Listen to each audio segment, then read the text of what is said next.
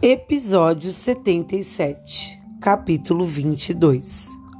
A mãe voltou num carro que veio em alta velocidade, freou ruidosamente e jogou poeira através da janela da sala do guarda.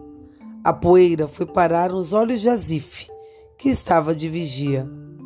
Ela voltara em companhia de homens de rosto encoberto e armas grandes.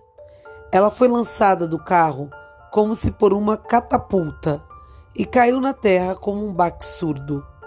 Azif a viu rolar três vezes antes de parar. Azif estava assustado demais para se mexer.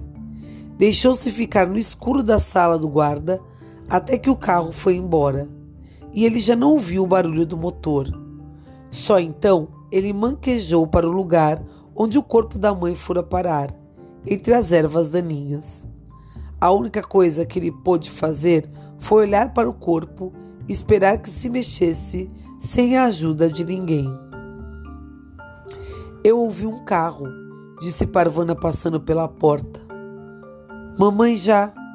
Seus olhos sequiram os de Jacif e ela também ficou paralisada. Sem saber como, ela conseguiu se mover. Parvana andou em direção ao corpo afastou o pano que cobria a cabeça da mãe e viu o estrago que os homens tinham feito em seu rosto. Havia um bilhete pregado nas roupas da mãe. Esta mulher dirigia uma escola para garotas más. Agora ela está morta. Sua escola será fechada.